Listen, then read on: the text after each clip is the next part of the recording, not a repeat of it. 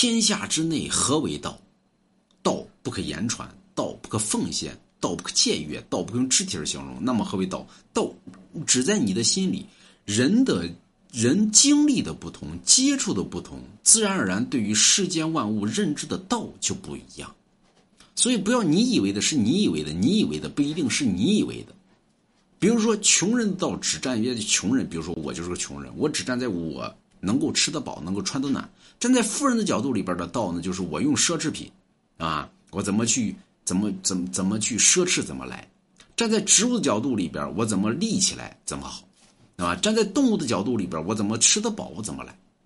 所以。天地万物之间，每个生物跟每个动物，包括与每个植物，皆产生的道是不一样的。人跟人也是一样的，你经历，你从小经历的东西不一样，跟别人产生的道也是不一样。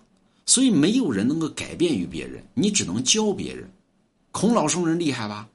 孔圣人也不能改变于别人，所以孔圣人后来呢，回到。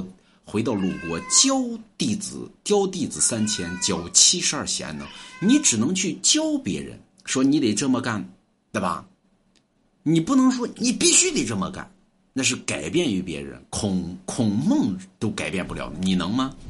包括于咱们现实中中很多父母呢，说就逼着孩子必须得这么干。孩子有孩子的道，他没有你那个经历，他有那个经历，他能当你爸，对不对？他能当你妈。所以，孩子的认知，你得站在孩子角度里边去考虑，孩子怎么去认知。所以，只能教而不能改变，对吧？认知不同，此者为道。有人说，那怎么去理解道呢？买龙家一幅字画，你就理解到道了。